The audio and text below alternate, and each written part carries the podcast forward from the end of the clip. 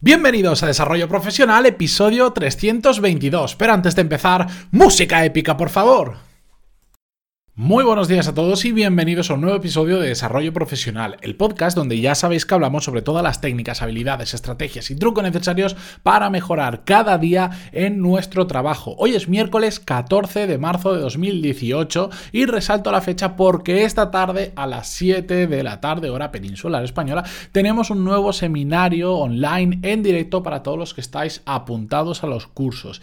Y he querido enlazar el episodio de hoy con lo que va a ser el seminario. Y vamos a responder en esta ocasión a una pregunta que me ha enviado uno de los suscriptores de los cursos, Jesús en concreto, que desde aquí le envío un saludo y que reconocerá, por supuesto, su propia pregunta.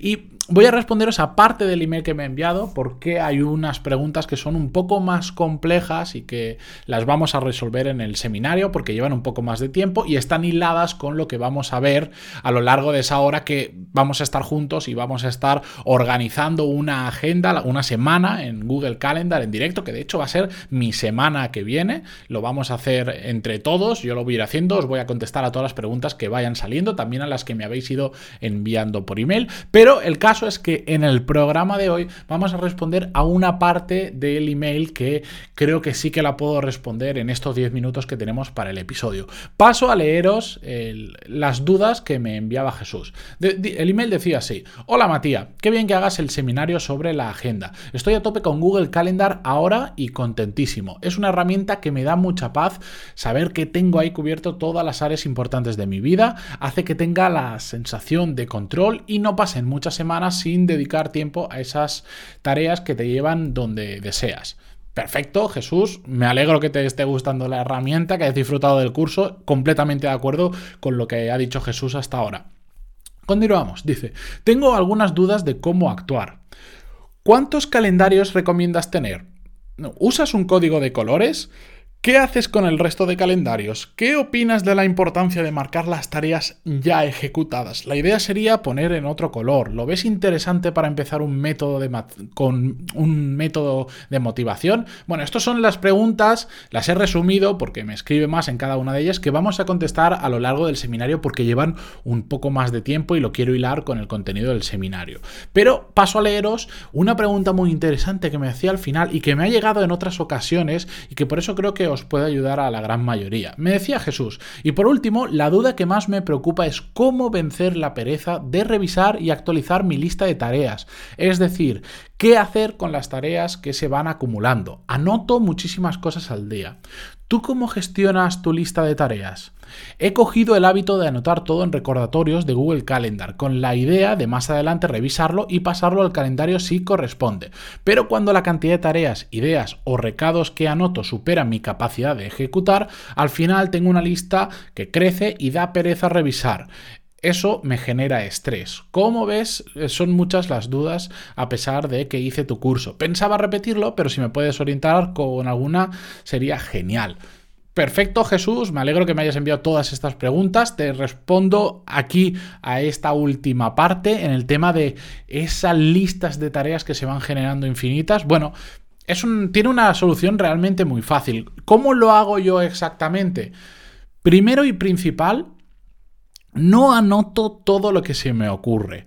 Tengo muy claro, cada día más claro, cada vez que pasa, cada vez que voy avanzando, qué es lo importante y qué no es lo importante en lo que tengo que hacer. Cosas se me ocurren como a ti a lo largo del día, muchísimas, pero muchísimas de cosas que podría hacer, cosas que me gustaría hacer, cosas interesantes. Pero como también tengo muy claro lo importante, la gran mayoría no las anoto. Y simplemente dejo que se pierdan. Que yo sé que alguno me dirá, pero ¿cómo dejas que se pierdan ideas? Porque me distraen. Me pasa como a Jesús. Si apunto todo lo que se me ocurre a lo largo del día, termino haciendo listas de tareas infinitas. Y cuando esa lista se hace tan grande que, como dice Jesús, no alcanza a ejecutarlas, termina siendo un problema y termina generándote estrés y por lo tanto también termina frustrándonos.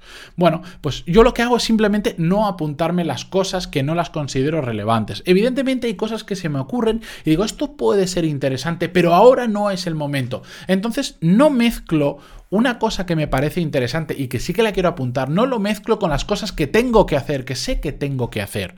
Lo que hago, en mi caso, yo utilizo Trello, por ejemplo, eh, para este tipo de casos. Yo tengo varios tableros, depende el proyecto en el que esté y el área en el que esté. Por ejemplo, marketing. Pues tengo un tablero que es de marketing en pantaloni.es y cuando se me ocurre una idea que es interesante, pero que no es su momento ahora, por ejemplo, podría decir, bueno, he descubierto una técnica en LinkedIn para llegar a más gente, que si publico de esta forma, es interesante, por supuesto que sí, pero ahora no está alineado con la fase de mi proyecto. Entonces, yo sí me voy a Trello y dentro del tablero que tengo, tengo en pantaloni.es, tengo un equipo y después tengo un tablero que es marketing, ahí tengo una lista que se llama ideas. Y ahí simplemente lo apunto y ya está, y me olvido. Por si, y, si es un artículo, por ejemplo, que he visto relacionado con eso, lo dejo ahí, lo pego ahí y ya está. Y me olvido completamente. No lo meto dentro del sistema que yo utilizo habitualmente para gestionarme las tareas. ¿Por qué? Porque me lo va a estar contaminando. Si yo en mi Google Calendar todo lo que se me va ocurriendo lo voy apuntando, le voy asignando un día, una hora, o lo voy acumulando en una lista de recordatorios, me va a pasar como a ti, que vamos a tener tantas cosas que al final no vamos a hacer nada. ¿De acuerdo?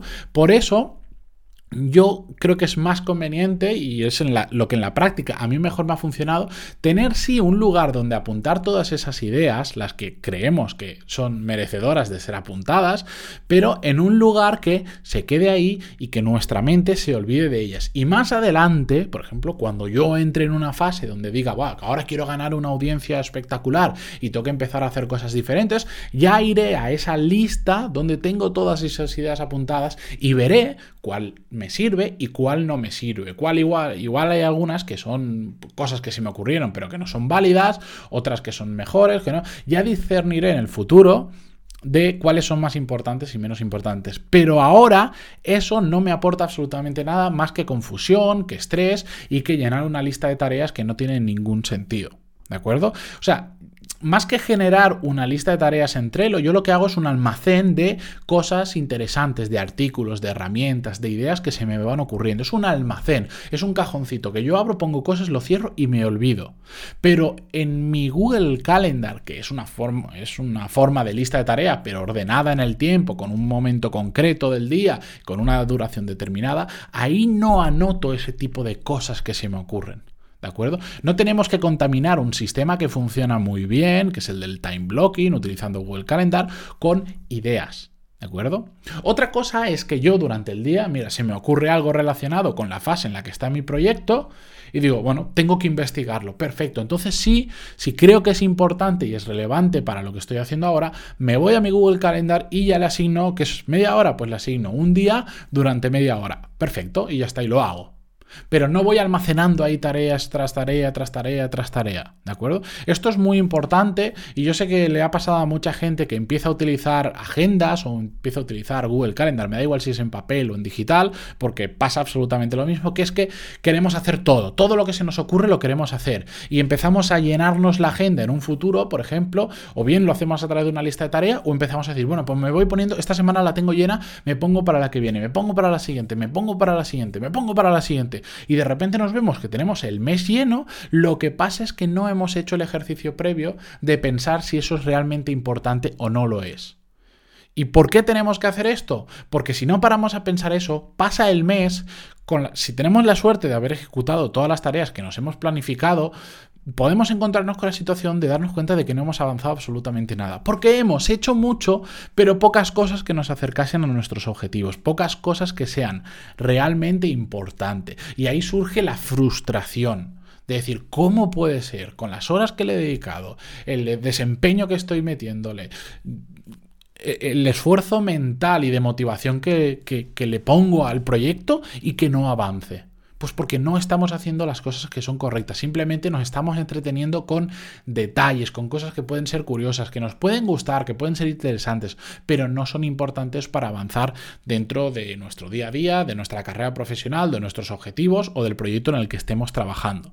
Por eso quería traeros esta pregunta, porque además de que se ha repetido bastantes veces, creo que es un fallo que que todos tendemos a cometer cuando empezamos a organizar nuestra agenda, cuando empezamos a, empezar a dominar nuestro día y a tomar las riendas de, nuestra semana, de lo que tenemos que hacer y lo que no tenemos que hacer. Por eso yo soy tan pesado y me habréis escuchado muchas veces decirlo a lo largo de los 322 episodios, lo, lo fundamental que es pensar primero si eso que vamos a hacer o que tenemos pensado hacer es importante o no, si se acerca a nuestros objetivos o nos aleja de nuestros objetivos. Así que Espero, Jesús, haberte resuelto, esta pequeña parte del email que me enviabas. Esta tarde continuaremos en el seminario respondiendo a estas preguntas y a otras que me han enviado otras personas, otros suscriptores de los cursos. Y nos vemos a las 7 de la tarde en esa hora en directo que vamos a estar ahí haciéndolo. Así que con todo esto, yo me despido para, para los que solo escuchéis el podcast, que no pasa nada, absolutamente nada. Yo contentísimo de que lo escuchéis. Sé que los cursos no son para todo el mundo y no pretendo que lo sean. Por eso, los que solo consumís el podcast, pues nos escuchamos mañana con un nuevo episodio como siempre. Muchísimas gracias por vuestras valoraciones de 5 estrellas en iTunes, vuestros me gusta y comentarios en iVoox y hasta mañana. Adiós.